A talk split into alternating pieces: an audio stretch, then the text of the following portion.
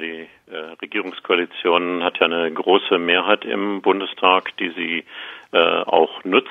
Die, die letzten Tage waren geprägt von einem ja, ich sag fast notstandsähnlichen Terminierungsverhalten, was so hart am, am Rande der parlamentarischen Geflogenheiten ist. Es stand gar nicht auf der äh, Sitzungsliste des Bundestages und plötzlich Dienstagmittag um 16 Uhr hat die Regierungskoalition eine Sondersitzung des Innenausschusses haben wollen.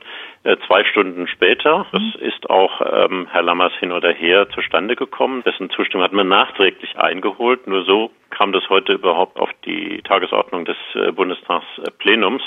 Und jetzt wird man wohl heute irgendwo zwischen 17 und 18 Uhr äh, dieses äh, Gesetz beschließen. Also schon ein sehr merkwürdiges Verfahren im Schatten der Fußball-Weltmeisterschaft ohne viel Öffentlichkeit, sage ich das mal. Und dann können alle äh, am Freitag in Ruhe Fußball schauen.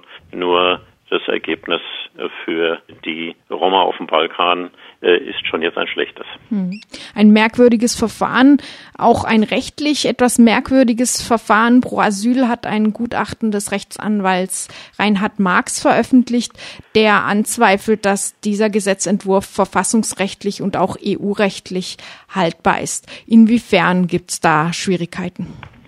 Gibt es eine ganze Reihe von Gründen für. Es gibt ja eine Entscheidung des äh, Bundesverfassungsgerichtes zum damals neuen Asylrecht, in dem man sich mit dieser Frage, die äh, damals ja in das Asylrecht hineinkam, was ist zu prüfen, wenn man einen Staat als sicheren Herkunftsstaat ansehen will, auseinandergesetzt. Diese Entscheidung hat, so meint der Gutachter Dr. Reinhard Marx, überhaupt keinen Niederschlag gefunden, sozusagen in dem, was jetzt in der Gesetzesbegründung und in Anhörungen geliefert worden äh, ist von Seiten der Vertreter der Bundesregierung. Also hier müsste zum Beispiel genau die Faktenlage beurteilt werden, wie sie sich auf dem Balkan darstellt.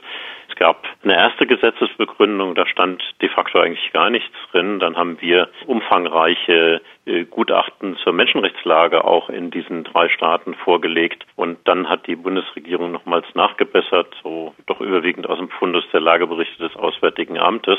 Da sind viele Bagatellisierungen, Beschönigungen und so weiter und nach wie vor viele Quellen gar nicht äh, zitiert, die etwas hergeben würden für die Behauptung, das sei dort alles sicher. Und die, die Stichworte, die halt uns zu der Überzeugung bringen, es sind ganz bestimmt keine sicheren Herkunftsstaaten, auch abseits der Roma-Problematik, die eine gesonderte ist, ist einfach, dass wir dort ganz überwiegend nicht funktionierende Justizsysteme haben, dass wir ein Versagen der Staatlichkeit in vielen Bereichen haben, dass wir katastrophale Verhältnisse für Minderheiten haben. Bei den Roma ist es klar, aber auch Schwule, Lesben, Transsexuelle haben es extrem schwer und zwar nicht nur wegen Diskriminierung in der Bevölkerung, sondern teilweise wird das auch von staatlicher Seite nicht wirklich bekämpft.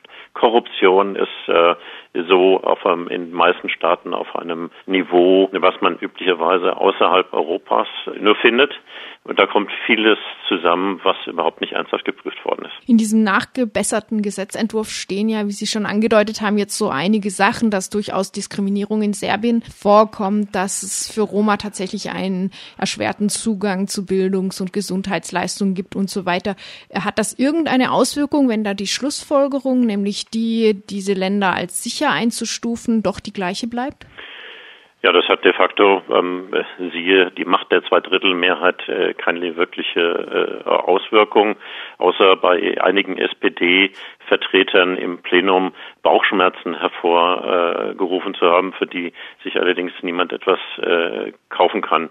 Also man könnte die das Vorgehen der Bundesregierung ähm, so bezeichnen, ja, ja, wir wissen, da gibt es viel Armut und Diskriminierung, das sehen wir auch, aber das ist ja sozusagen nichts, was menschenrechtsrelevant ist. So, man argumentiert, als gäbe es wirtschaftliche, soziale, kulturelle Menschenrechte überhaupt nicht, als seien die sozusagen überhaupt nicht äh, relevant.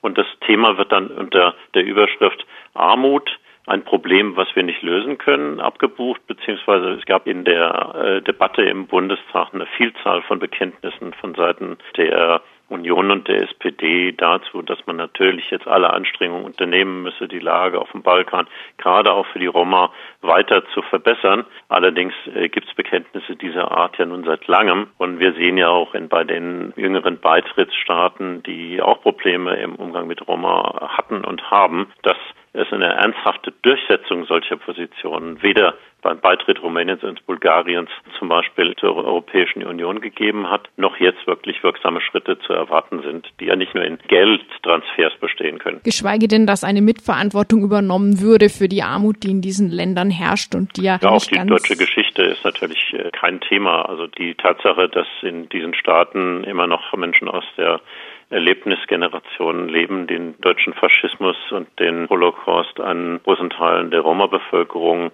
als Kinder erlebt haben, hat da ja keinerlei Reaktionen ausgelöst. Im Gegenteil, äh, wenige Wochen nachdem das Denkmal zur Erinnerung an den Roma-Holocaust in Berlin eröffnet worden ist, begann ja eigentlich die Hetze, die jetzt zu diesem Gesetzgebungsverfahren geführt hat im Spätherbst 2012. Wenn auch der Bundesrat hier in seiner Verantwortung für die Menschenrechte, für eine ordentliche Gesetzgebung versagt, würde dann äh, ganz in dem Sinn, den wir am Anfang angesprochen haben, eher in dem verfassungsrechtlichen Sinn, dann vielleicht irgendwann greifen, dass die Gerichte schließlich dieses Gesetz kippen? Ja, da wird man abwarten äh, müssen. Es gibt ja nicht die Möglichkeit, in diesem Fall durch die Mehrheiten einer enormen Kontrollklage. Also die Art und Weise, wie das Gesetz zustande gekommen ist, ist, wie gesagt, ein verfassungsrechtliches Problem.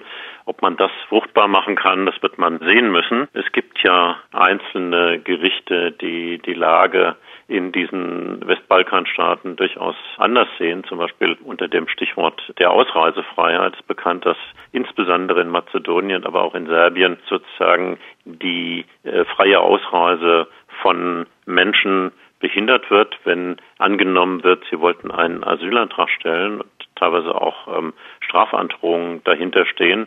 Also Tausende sind schon an der Ausreise gehindert worden. Es gibt auch einige Urteile. Und es gibt deutsche Gerichte, die sagen, hier ist es also schon eine massive Menschenrechtsverletzung, die sich auch insbesondere gegen die Roma richtet und damit eine asylrechtlich relevante Ausgrenzung und Verfolgung. Ein sehr weitgehendes Urteil hat zum Beispiel im März das Verwaltungsgericht in Stuttgart gefällt, das zwei serbischen Staatsangehörigen den Flüchtlingsschutz zugesprochen hat und dabei auch sehr allgemeine Begründungen ausgeführt hat, unter anderem, dass das Recht, ein Land zu verlassen, um sein Glück woanders zu suchen, ein allgemeines Menschenrecht sei. Müssten die Behörden und die Bundesregierung darauf nicht reagieren, weil eigentlich jede einzelne solche gerichtlich bestätigte Ausnahme Maßnahme äh, eigentlich schon im Widerspruch zu diesem Gesetzentwurf stehen? Na, das müssen Sie nicht rein rechtlich gesehen jetzt. Ich meine, es gibt ja eine Vielzahl von äh, Gerichten in Deutschland und die Bundesregierung, ähm, die auch äh, oft divergierende Entscheidungen treffen. Ähm, so ist es ja auch hier in dem Fall und die äh, sozusagen die Rechtspflege ist natürlich unabhängig zunächst mal ähm, äh, die Entscheidung in ihren Instanzenzügen ähm, zu treffen. Also äh, hier ist natürlich das äh, Bundesamt äh, sofort gegen die Entscheidung angetreten und wird das die Sache durch die Instanzen treiben, notfalls.